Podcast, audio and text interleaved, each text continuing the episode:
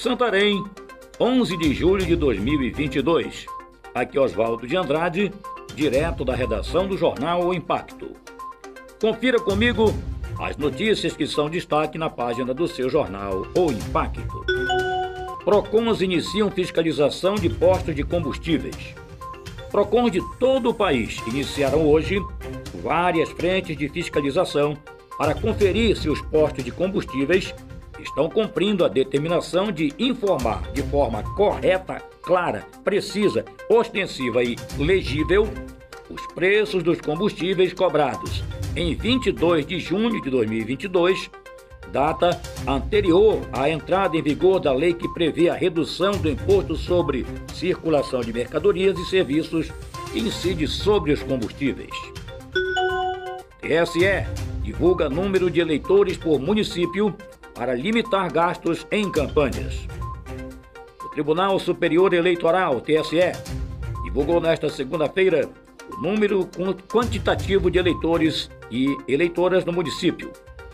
O objetivo é estabelecer um limite de gastos e do número de contratações diretas ou terceirizadas de pessoal para prestação de serviços referentes à atividade de militância e mobilização de rua nas campanhas eleitorais.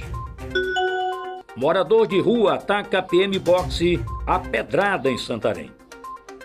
O homem identificado como Sebastião Hernandes Pereira Silva foi preso na noite de domingo, dia 10, após atacar o PM Boxe da Polícia Militar, situado na área comercial de Santarém.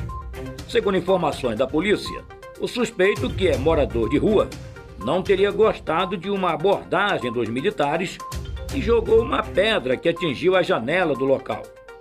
O suspeito foi conduzido à 16ª Seccional de Polícia Civil para os procedimentos cabíveis.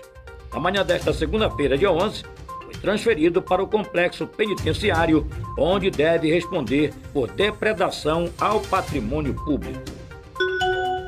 Casinha reativada para atendimento a pacientes com sintomas gripais em Santarém. Em virtude da recente alta do número de pacientes com síndrome gripal, a Prefeitura de Santarém, por meio da Secretaria Municipal de Saúde, reativa a casinha localizada na Praça São Sebastião a partir desta segunda-feira. O ponto atuou de janeiro a abril deste ano, comunidade de síndrome gripal, e agora retorna para ampliar os atendimentos e somar as outras duas que estão em atividade na Nova República e no Santarenzinho.